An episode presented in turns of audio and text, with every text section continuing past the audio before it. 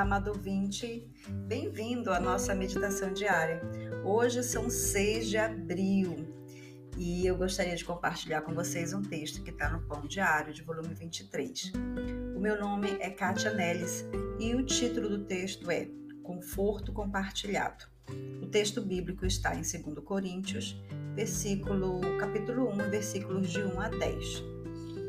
Deus o enviou a mim esta noite essas foram as palavras de despedida da mulher à minha frente quando saímos do avião. Ela estava sentada na, no corredor ao meu lado e contou-me que seguia para a casa após diversos voos de ida e volta naquele dia. Posso perguntar-lhe o motivo? Disse. Ela abaixou os olhos, dizendo: Acabei de colocar minha filha em reabilitação por abuso de drogas.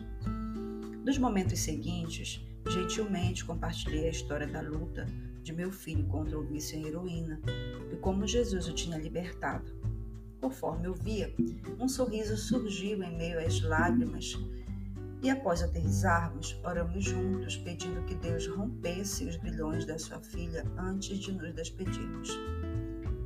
Naquela noite, pensei nas palavras de Paulo: Louvado seja Deus, Pai de nosso Senhor Jesus Cristo Pai misericordioso e Deus de todo encorajamento.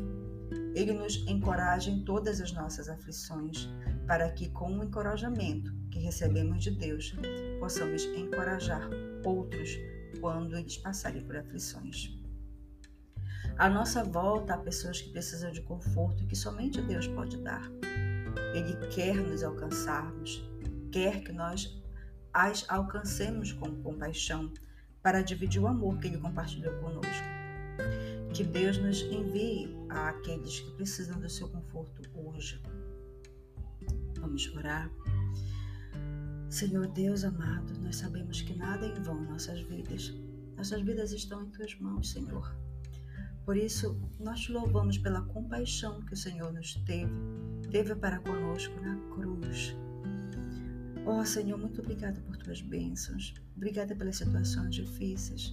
Por tudo, Senhor, porque sabemos que tudo faz parte de um plano. Ajuda-nos, ó Deus, a confortar os, aos outros com a tua bondade e com o teu amor. Porque, Senhor, a tua bondade supra a nossa necessidade, as necessidades mais profundas. E nós podemos ser canais do teu amor na vida dos outros através, Senhor, das experiências que vivemos contigo. Ajuda-nos assim, Senhor, e nos perdoa, Pai. Nós oramos assim em nome de Jesus Cristo.